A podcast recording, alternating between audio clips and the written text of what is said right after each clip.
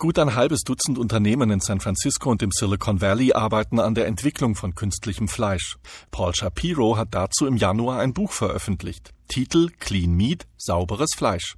Gemeint ist Fleisch, das nicht mit einem Tier aufgewachsen ist, sondern in einem Bioreaktor gezüchtet wurde. Unterschied? Keiner.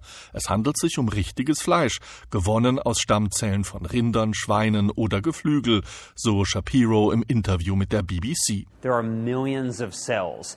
Es handelt sich um Millionen von Stammzellen. Wenn man die in eine Reagenzschale gibt und ihnen vorgaukelt, sie befänden sich in einem tierischen Körper, dann wachsen sie zu Muskelmasse heran. Es ist keine Alternative zu Fleisch oder ein Ersatz. Es handelt sich um echtes Fleisch. Nur, dass man dafür keine Tiere großziehen und später schlachten muss. Fragt man aber Otto Normalverbraucher, ob er künstlich hergestelltes Fleisch essen würde, fällt die Antwort eindeutig aus. Das ist eklig. Das hört sich nicht richtig an. Ich will nichts künstlich hergestelltes essen. Ich finde das daneben. Viele Wissenschaftler sehen das anders. Uma Valeti ist Chef von Memphis Meat im Silicon Valley. Microsoft-Gründer Bill Gates und der britische Unternehmer Richard Branson haben in sein Unternehmen investiert. Valeti findet, unser heutiges Fleisch ist verunreinigt. 90% of the meats 90 Prozent unseres Fleisches, sei es Rinderhack, Schweinefleisch oder Hühnchen, sind mit Fäkalkeimen kontaminiert. Wir finden darin Salmonellen oder Campylobacter-Bakterien. Die Liste ließe sich beliebig fortsetzen, aber das ist nur ein Teil des Problems. Der andere Teil lautet, die Massentierhaltung ist für die Abholzung der Wälder mitverantwortlich, damit dort Tiernahrung angebaut werden kann.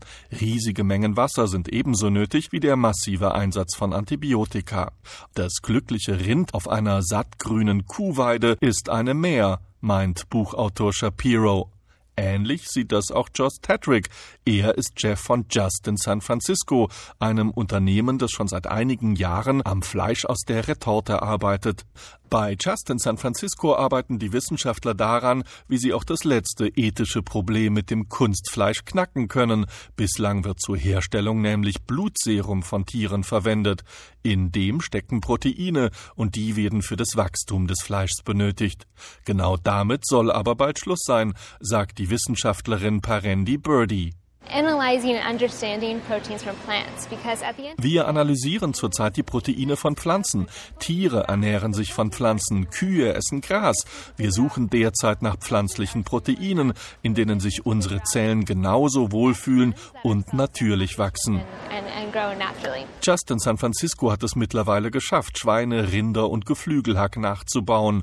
Es könnte in den nächsten ein bis zwei Jahren auf den Markt kommen. Geschmacklich soll es keinen Unterschied geben. Nur ein saftiges Steak stellt die Wissenschaftler noch vor ein Problem, sagt Chefingenieur Peter Licari. Die ersten Produkte werden Hamburger, Nuggets oder Pasteten sein. Mit der Zeit können wir auch Strukturen und Maserungen entwickeln.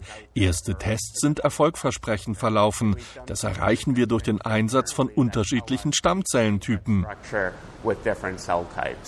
Ali Busari in San Francisco ist Biochemiker und gelernter Koch. Er meint, das Kunstfleisch muss nur eine einzige Hürde nehmen, um ein Erfolg zu werden.